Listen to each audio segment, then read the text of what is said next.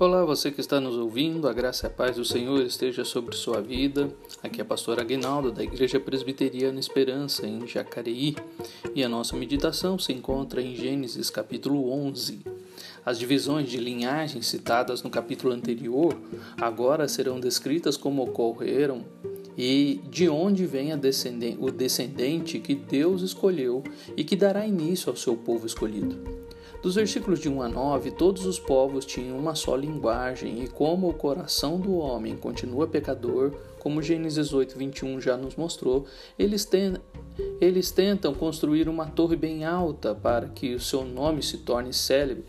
Mas Deus confunde as línguas e eles são dispersos pela terra, no versículo 32. Esta torre inacabada recebeu o nome de Babel, que quer dizer confusão e de onde vem o nome Babilônia. Dos versículos de 10 a 32 são mencionados os descendentes de Sem, de quem veio Abrão. Eles moravam na região de Ur dos Caldeus, região da antiga Babilônia, e de lá vieram para Canaã. Na cidade de Babel, as pessoas queriam construir uma torre que chegasse até o céu. Mas na Babilônia, de Apocalipse 17 e 18, no, o pecado da cidade é que chega até o céu. Apocalipse 18, 5. Aquela primeira unificação mundial de Nimrod desejava para que de, desejava para a Babilônia de Gênesis, um dia será obtida pelo sistema mundial perverso de Satanás. A Babilônia terrena é chamada de prostituta, enquanto a cidade santa do céu é chamada de noiva de Cristo. Capítulo 17, 1 e 21, 9. Toda geração constrói suas próprias torres.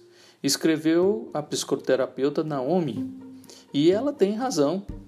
Quer sejam verdadeiros arranha-céus, é, quer corporações gigantescas que abrangem todo o globo, a ideia é a mesma tornaremos nosso nome célebre. O povo de Deus não pode evitar de estar no mundo, pois é no mundo que se encontra o nosso ministério. No entanto, não devemos ser do mundo. Não estamos aqui para construir as torres arrogantes de seres humanos. Estamos aqui para ajudar a edificar a Igreja de Cristo.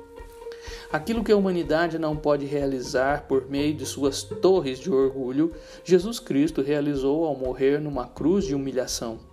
Todos aqueles que confiam em Jesus são um em Cristo, como Gálatas 3:27 nos ensina, e um dia partilharão do céu, independentemente da raça, cor, língua ou tribo, como Apocalipse 7:9 nos informa.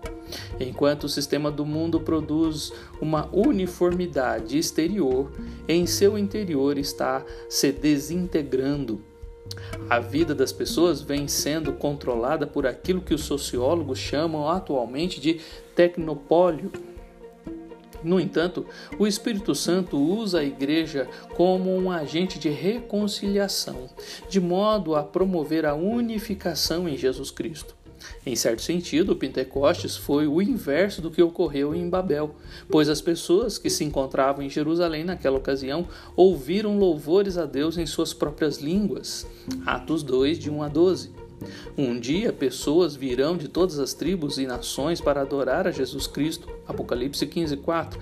E o julgamento de Babel terá o fim. Sofonias 3, 9. Cada pessoa deve fazer uma escolha. Vamos nos identificar com Babilônia ou com Jerusalém? Com a prostituta deste mundo ou com a noiva celestial? Quanto à genealogia de Sem, o que importa é o fato de registrar a fidelidade de Deus ao cuidar de seu povo e cumprir suas promessas. Aquilo que para nós não passa de uma lista de nomes, para Deus foi uma ponte de escolha de Sem até o chamado de Abraão. Deus dignou-se a usar pessoas para ajudar a realizar sua vontade aqui na terra. As pessoas são frágeis e nem sempre obedientes. No entanto, a ponte foi construída e as pessoas da aliança mantidas.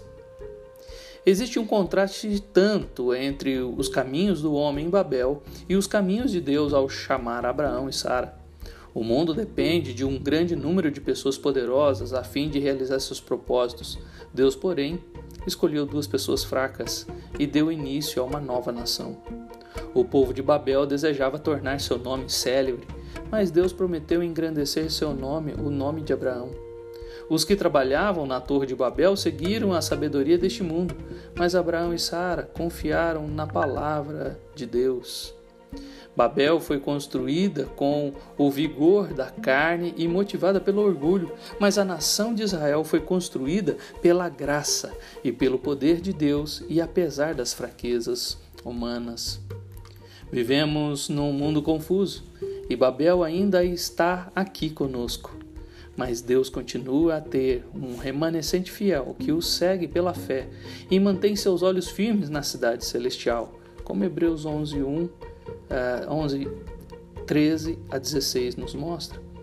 Faça parte deste remanescente. Faça parte do povo que será engrandecido no céu e não do povo que quer seu nome engrandecido na terra, pois ela vai passar e este dia está chegando. Que Deus nos abençoe.